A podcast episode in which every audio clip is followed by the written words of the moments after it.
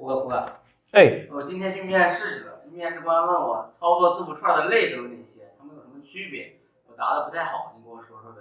嗨，就这个，来，我给你讲讲啊，在咱们 Java 当中啊，操作字符串一共有三个类，一个是 string，一个是 string builder，还有一个是 string buffer。咱们先说这个 string 啊，string 的本质啊，它是一个字符数组。那么，在这个字符数组中啊，存储了一个个的字符，组成这个字符串啊，并且这个字符串它是被 final 关键字给修饰的，所以呢，这个字符串它其实是不可以修改的。但是如果一旦要修改了它，那么这个字符串其实就是被重新开辟了一块内存空间啊，需要重新定义一个数组，哎，去存储它。那么如果少量的这个字符串操作的话，倒没有什么关系。但是如果你频繁的操作这个字符串，你看老是开辟空间，所以它性能就比较低啊。那么为了解决这个问题，就有这个 string builder 这个类啊，这个类就是为了频繁解决这个字符串操作的啊。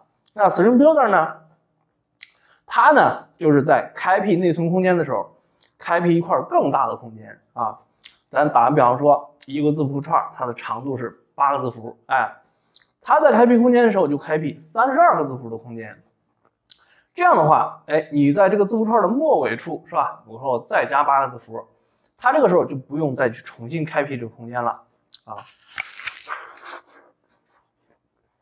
性能上就有所提高啊。那么咱再说这个 string buffer，那 string buffer 呢，其实它和这个 string builder。方法上面啊是一模一样的，那它们的区别呢？就 string builder 它是线程不安全的，string buffer 呢它是线程安全的。怎么个安全啊？string buffer 在它的这个所有的方法上，哎，都加了这个 synchronous 的关键字啊，所以它的方法在多线程里边啊。运行的时候是线程安全的啊。最后总结一下，你看 string 类呢，操作起来简单啊，但是性能低，所以在少量操作字符串的时候可以用 string。string builder 性能最好，string buffer 呢，跟 string builder 的方法都是一样的，但是一定要记住，string builder 线程不安全。string buffer 线程安全，但也同时因为它的线程安全，所以它的性能就不如 string builder 啊。上次人家问你就这么说，听见没？啊，这个知道了。嗯。